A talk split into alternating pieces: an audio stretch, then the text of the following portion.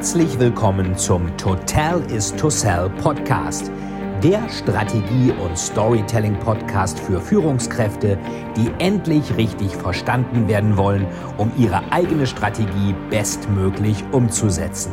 Hier dreht sich alles rund um Ihre eigene Story und Strategie für Ihr persönliches Happy End. Viel Spaß!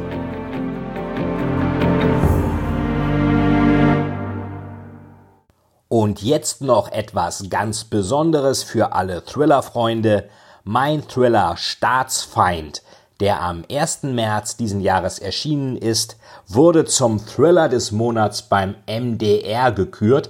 Das freut mich sehr und im Folgenden hört ihr kurz den Bericht vom MDR. Viel Spaß beim Zuhören und natürlich viel Spaß beim Lesen von Staatsfeind. Achtung, wenn Sie mit Verschwörungstheorien nichts anfangen können, dann ist Staatsfeind nichts für Sie.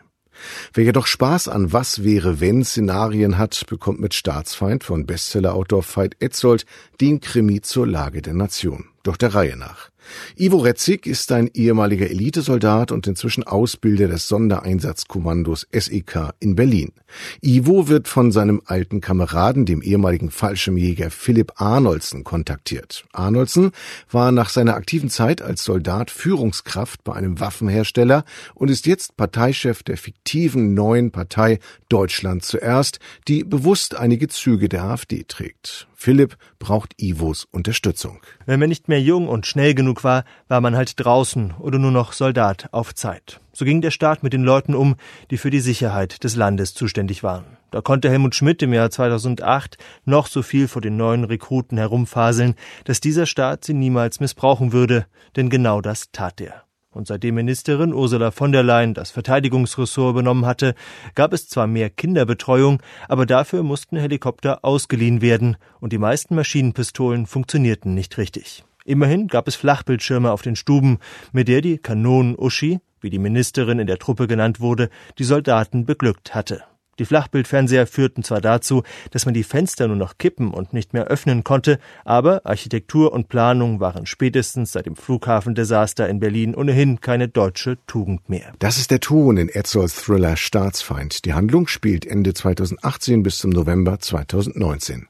Das Mauerfalljubiläum steht an, Deutschland ist durchgeschüttelt von Flüchtlingskrise und Politikkrise, die demokratische Sicherheit ist in Gefahr. Von der Silvesternacht 2015 in Köln bis zu drohendem Terror in der Gegenwart, Etzold legt den Finger in die Wunden. Durch Philipp Arnoldsen lernt Ivo Retzig Dr. Karl Cohagen kennen, einen schwerreichen Anwalt, der seine ganz eigenen Vorstellungen von einem deutschen Staat der Zukunft verwirklichen möchte. Dafür braucht er einen Sicherheitsexperten, wie Ivo.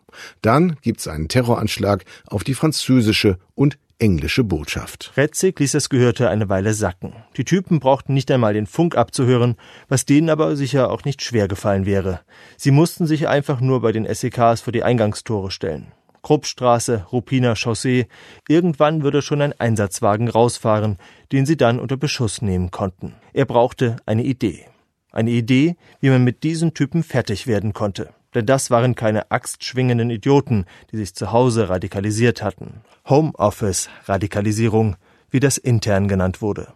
Das war eine große Aktion in einer ähnlichen Liga wie 9-11 mit Al-Qaida. Aber der Terroranschlag ist erst der Auftakt zu einer Verschwörung, die bis in die höchsten Kreise von Finanzwesen, Politik und Sicherheitsdiensten reicht. Und dann ist da noch Judith Richter, Hauptkommissarin beim Staatsschutz. Sie wird auf Geschehnisse aufmerksam, die sie mit Ivo zusammenbringen wird. Im Zuge von Razzien im Raum Brandenburg werden riesige Waffen- und Munitionsdepots ausgehoben, die einen größeren Anschlag vermuten lassen.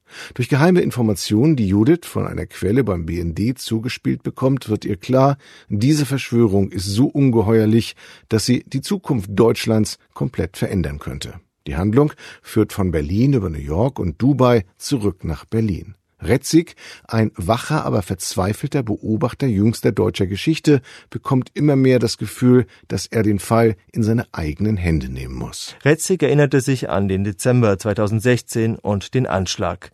Er hörte noch die Worte von damals in der Ansprache der Kanzlerin. Die Bundeskanzlerin war stolz auf die besonnene Reaktion der Bevölkerung. So, als habe sie mehr Angst vor den Deutschen als vor den Attentätern. Die Deutschen vor denen die Bundeskanzlerin so große Angst hatte, wählten sie aber dennoch immer wieder gern. Vielen, vielen Dank, dass Sie wieder bei dieser Folge mit dabei waren. Wenn Ihnen die Folge gefallen hat, würde es mich sehr freuen, wenn Sie mir eine Bewertung bei iTunes hinterlassen, damit ich sehen kann, ob Ihnen diese Folge geholfen hat und damit ich noch mehr Menschen bei ihrer Story unterstützen kann. Jetzt wünsche ich Ihnen noch einen erfolgreichen Tag und wir hören uns beim nächsten Mal. Ihr Veit Etzold.